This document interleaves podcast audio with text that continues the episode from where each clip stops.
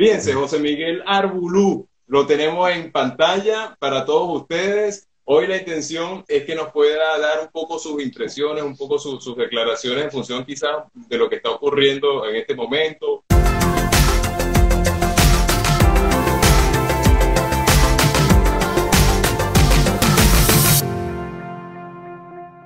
En el network marketing, ¿cómo, ¿cómo? Porque la mayoría de las personas entran al network marketing con otra mentalidad, distinta.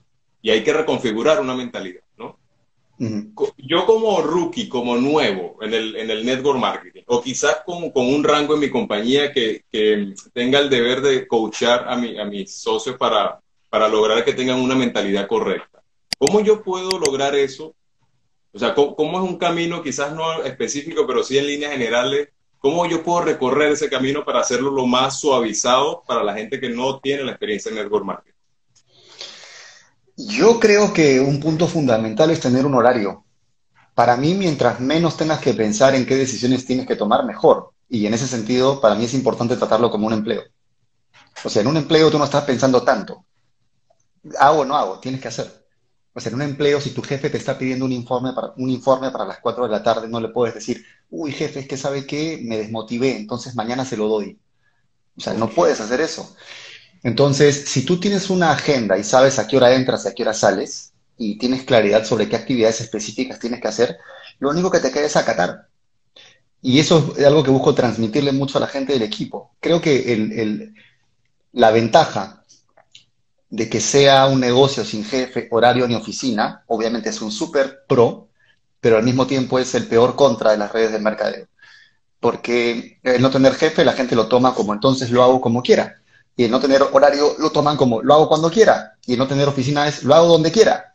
Y termina siendo un hobby, termina siendo un negocio emocional, un negocio donde la gente no está realmente distribuyendo algo, no está vendiendo algo, está más que nada hablando de conceptos de liderazgo, hablando de conceptos de desarrollo personal.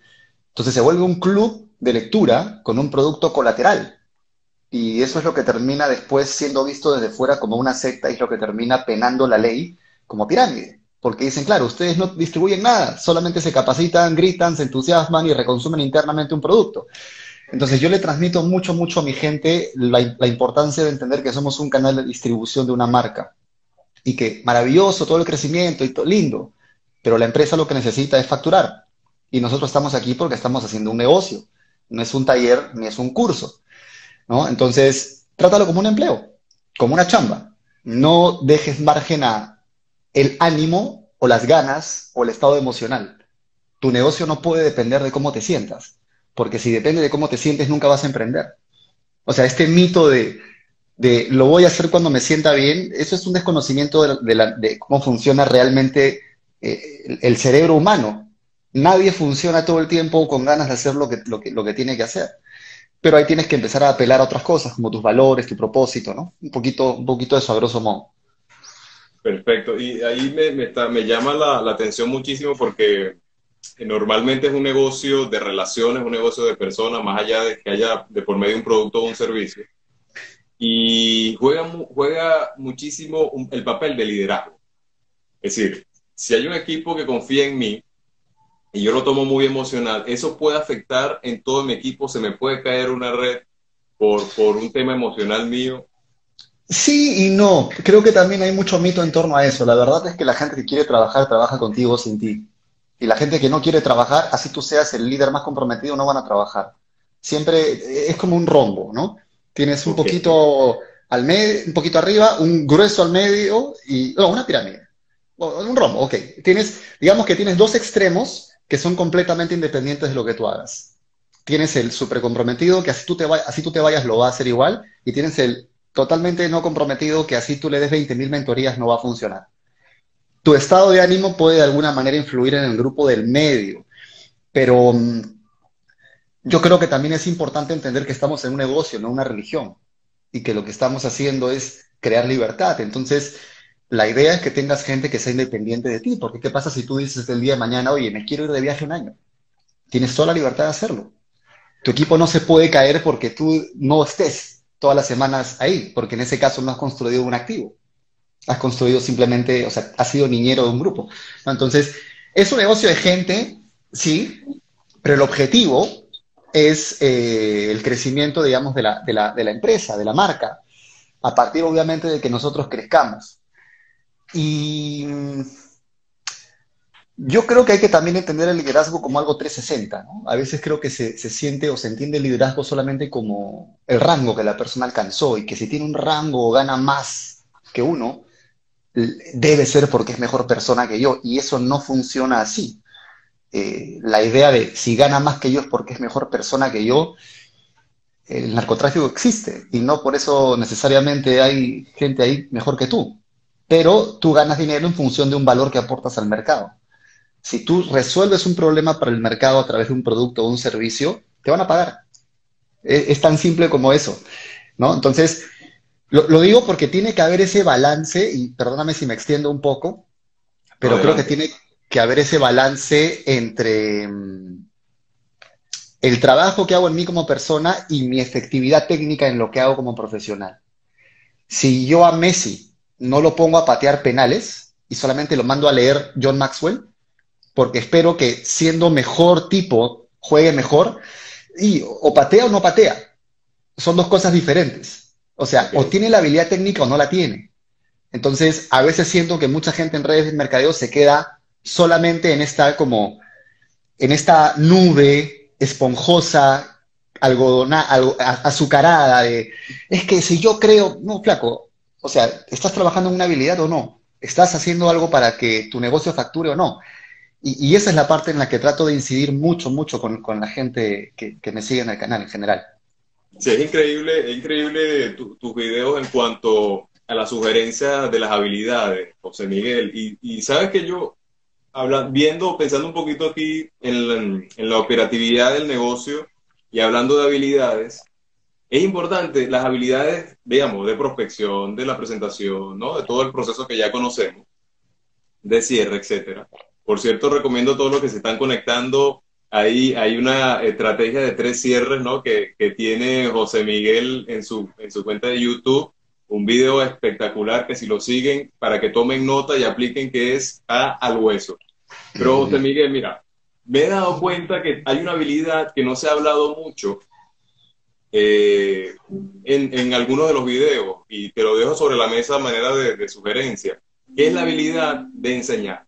Tenemos la habilidad de prospectar, de, ¿no? de nuestro proceso, pero necesitamos desarrollar una habilidad de enseñar. Yo puedo ser un experto en todo mi proceso, un experto prospectando, presentando, haciendo seguimiento y cerrando. Pero mi equipo de trabajo tiene que aprender también. ¿Cómo yo puedo sopesar entre la, mi habilidad? Puedo ser experto, pero me falta la habilidad de enseñarle a mi equipo a que lo haga también. Con herramientas para mí eh, hay que apoyarse totalmente en herramientas en ese sentido, porque la herramienta no va a tartamudear, no se va a equivocar. Tienes material, videos, tienes procesos que pueden eh, explicar cómo hacer cada cosa. Obviamente vas a acompañar a tu equipo en lo necesario, pero tiene que haber una fuente mayor a ti, si hablamos de un negocio franquiciado. O sea, si habla, es decir, tu negocio no puede depender de tu personalidad, si hablamos específicamente de redes de mercadeo, ni de tu presencia necesariamente. Entonces yo prefiero enseñar a la gente dónde encontrar la información que ser yo el que les explique siempre cómo hacerlo. Porque si, si soy yo el que siempre les explica, siempre van a depender de mí. Y lo que yo quiero es que puedan independizarse y encontrar esa información. Además, seamos sinceros, ¿no? Yo entendería más em, la confusión de cómo encontrar la información si estuviéramos en 1980. Pero en el 2020, yo literalmente me meto a YouTube y pongo cómo cerrar Pongo cómo afiliar a alguien en la empresa tal. Pongo cómo eh, subir una foto a Instagram y encuentras todo. Encuentras realmente todo, ¿no? Entonces, la información está. Creo que en, lo que, o sea, lo técnico se puede aprender. Eh, en lo que hay que ir más allá de eso es en, es en el sostén emocional, en la conexión con tu gente, en escucharlos más allá de cuestiones de negocio y yo he pasado por también los dos polos, ¿no? Por, en algún momento de, mi, de, mi, carrera verlo todo muy desde, el lado del negocio y de la producción y ponerme ansioso si no se estaba llegando al puntaje y estar acosando a la gente del equipo para preguntar, oye, ¿cómo vas? ¿Y el cierre qué tal? No sé qué. A irme completamente a un lado de, ok, en lo que te puedo ayudar, chévere. O sea, no voy a quemar motor forzándote a producir. Porque además ahí entra otro, otro tema importante eh, del que justo hablé en la mañana en una mentoría con una persona y es entender que las redes de mercadeo son un ingreso más, son una forma más de ganar dinero. No tiene que ser la única forma, ni tiene que ser la que más te produzca. Y siento que a veces en el mundo del multinivel hay mucho sentimiento de culpa, como diciendo, si tienes tres, cuatro fuentes de ingresos, eh, el multinivel debería ser la que más me produzca, porque si no, no soy bueno. ¿Según quién? ¿No? O sea, según qué dogma religioso tu fuente principal tiene que ser esa.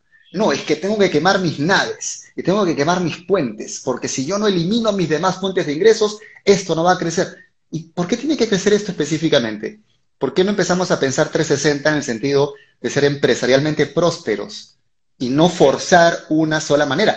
Porque lo que termina generando eso es que en situaciones como esta, en una cuarentena, la gente que solamente depende de su red de mercadeo y que además solo dependía del trabajo presencial, están como locos y con justa razón, porque dicen, ¿qué hago? ¿Qué produzco? Y de repente se dan cuenta que están en el siglo XXI y que había Internet. ¿no? Entonces, Total, eso. Totalmente, tremenda recomendación allí, porque suele suceder, es muy, muy común. Pero fíjate, tú has hablado, yo estudié ingeniería industrial en Venezuela, José Miguel. Y tú, yo vi ahora recientemente un video, una publicación tuya, que me impactó porque como, como ingeniero industrial nosotros nos forman, nos meten el, nos configuran el cerebro de la era industrial, ¿no? Eh, todo lo que es leonino, todo, todos los procesos y todo aquello. Ahora, tú lanzaste, ahora lo dijiste, lo volviste a decir eh, comenzando este, este live, que esta cuarentena era el acta de defunción de la era industrial.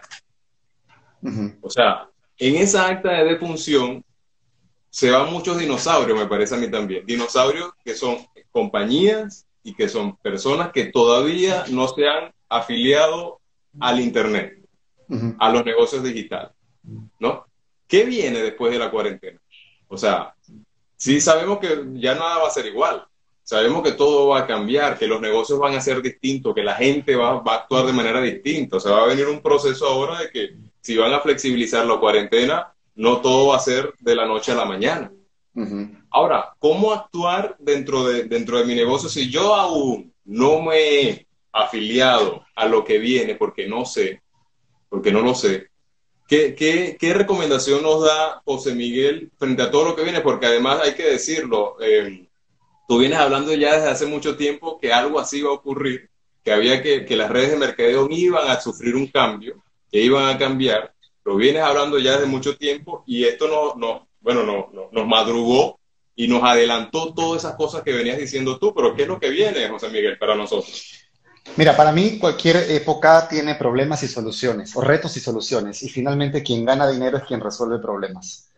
las llamadas crisis no es que sean crisis porque el dinero desaparezca, no es que haya un duende maligno quemando billetes y desapareciendo la plata, es que el dinero está cambiando de manos. Y eso quiere decir que los problemas pre-cuarentena, los problemas más importantes pre-cuarentena, no son los problemas más importantes en la cuarentena. Y los problemas post-cuarentena van a ser también otros. Entonces, hay modelos de negocio que no van a reabrir. Hay modelos de negocio que van a desaparecer. Hay empresarios que se están dando cuenta que pagaban oficinas por gusto y que podrían tranquilamente trabajar desde su casa. Hay padres primerizos que están pasando los mejores días de su vida con sus hijos recién nacidos y dentro de un mes no los vas a mandar a pelearse con el tráfico todas las mañanas sin traje y corbata, diciendo que ahora tienen que ir a trabajar. Van a decir, oye, pero si yo puedo producir igual desde acá, ¿por qué me voy a mover? ¿No es cierto? Entonces, creo que, creo que un poquito esto lo que nos permite es, saborear em, las ventajas de vivir en una época en la que el Internet existe. Porque si esto hubiera pasado en 1995, sería el apocalipsis zombie. Ahí sí, o sea, ¿cómo te conectas? ¿Cómo te comunicas? No podrías trabajar, las líneas estarían colapsadas, sería un desastre. Pero yo ahora puedo vender consultoría, alguien puede pagarme digitalmente, eh, puedo reunirme con mis amigos. Yo pasado mi cumpleaños en la cuarentena, es más, el día de mi cumpleaños lancé el curso que se llama Prospectos Perfectos y, y he estado con la gente ahí, nos hemos divertido y todo, y ahí me he conectado con mis amigos y, y chévere, o sea, tenemos esa posibilidad. Yo creo que ahorita no hay que lamentarse más, hay que simplemente pensar en producir. Si es, o sea, en aprender, mejor dicho, y empezar a invertir un poquito en este tipo de, de, de material, en cursos, información. Obviamente yo sé que hay casos de personas que son muy, muy, muy duros. Eh, gente que, que, vive el día a día y que siempre ha estado viviendo de sus ventas, eh, vendedores ambulantes, gente de oficio y que no puede salir. Eso es, es muy duro. Entonces, eh, bueno, eh, creo que también em, la mejor manera de poder eh, ayudar es compartiendo información, ¿no? Que, que, pueda abrir la cabeza de la gente. Lo que yo creo, y había un video que, que me han dicho, me, me, nos tradamos por haber lanzado ese video hace como dos, tres meses. Lancé un video que se, llama, que se llama El verdadero futuro del marketing multinivel, donde creo, creo que fue incluso en diciembre, noviembre. O sea, no tenía idea yo de lo de la cuarentena, pero yo decía, las redes de mercadeo van a terminar eh, cada vez yendo más hacia negocio digital, es decir, no me estoy refiriendo a que vayan a vender servicios digitales, me refiero a que las tiendas virtuales van a permitir vender el producto y vas a tener un equipo, cada uno con su tienda virtual, y tu equipo va a vender. ¿Por qué? Porque la gente usa el celular para pedir taxi, la gente usa el celular para manejar con Waze, la gente usa el celular para pedir comida, la gente usa el celular para comprar entradas para el cine. ¿Por qué los vas a mandar a hacer un negocio del siglo XXI negando el siglo XXI? No tiene sentido. Entonces, eso era lo primero. Lo segundo era que yo preveía que los eventos iban a implosionar. ¿Por qué? Porque si yo quiero recibir la información, también puedo conectarme a un webinar. No necesito trasladarme de una punta a otra de la ciudad para ver algo físicamente. En una época en la que la gente tiene Netflix y eligen pausa o play a la hora que quieren, tienes que entender que hay gente que no está buscando armar un evento, organizar una estructura. No es que no, no los vaya a ver más, pero yo veía que, que, eso iba a perfilarse. Y claro, bueno, la cuarentena ha acelerado todo ese proceso. Entonces, eh, yo lo que siento es que mucha gente se está dando cuenta que ha podido hacer su negocio de una forma mucho más simple, mucho menos tortuosa. Y no creo que vayan a querer soltar eso y retroceder. Entonces. Sabes que eh, John Maxwell dice que la crisis es como se dan muchísimos aprendizajes acelerados, como aceleran, aceleran los aprendizajes, ¿no? Y obviamente lo estamos viviendo, lo estamos viviendo. Tal cual. Pero, ¿sabes que Hablando de eso, de eso que estás comentando, las personas que no están en la industria en este momento y están buscando una opción para, para hacer algo, hacer algo diferente y quizás esté dentro del, de lo que se puede hacer en este momento. Eh, hay una percepción generalizada.